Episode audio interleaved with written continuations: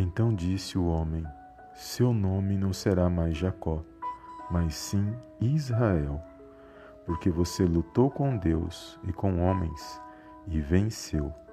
Gênesis capítulo 32, versículo 28. Olá, amados, a paz do Senhor Jesus, tudo bem com vocês?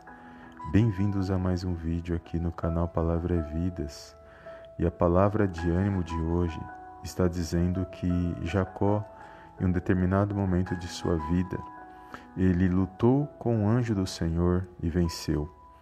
Aqui no texto diz que era um homem, mas nós sabemos, pelo que o texto diz a seguir, que não era um simples homem, mas sim o próprio anjo do Senhor, representando o próprio Deus. E ali vai dizer que Jacó ele prevaleceu, não porque ele pudesse prevalecer, porque obviamente se era o anjo do Senhor, jamais Jacó venceria. Mas o nosso Deus e Pai, como Ele sempre tem propósitos em nossas vidas, Ele permitiu que Jacó, mesmo na sua simplicidade, na sua mesmo sendo incapaz de poder vencer aquela situação, Deus permitiu que ele vencesse porque Deus tinha um propósito na vida de Jacó. E Deus, ele sempre cumpre aquilo que ele, que ele tem para a minha e para a sua vida. E também aqui Deus estava cumprindo a sua aliança que ele, que ele tinha firmado com Abraão. E agora, na vida de Jacó, ele estava cumprindo aquilo que ele havia falado a Abraão, ele estava dando continuidade, ele estava confirmando a sua aliança por meio da vida de Jacó também e também dos seus filhos. E sabemos que Deus ele cumpre, ele é fiel naquilo que ele promete.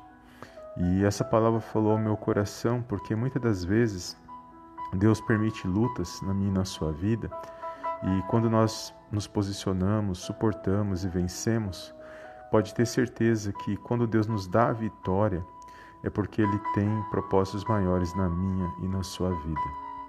Então não importa as lutas ou as situações que você está vivenciando nesse dia de hoje, saiba que quando você se posiciona e você vence essas situações, pode ter certeza que coisas maiores Deus preparou para a minha e para a sua vida.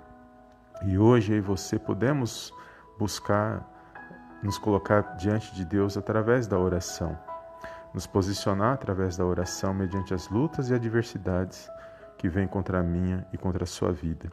E quando nós nos posicionamos em oração, na hora certa, se o nosso Deus e Pai ele contempla todas as coisas, e na hora que ele responder a minha a sua oração, pode ter certeza que se ele permitir na minha na sua vida operando Deus, ninguém poderá impedir. Amém, amados? Glórias a Deus.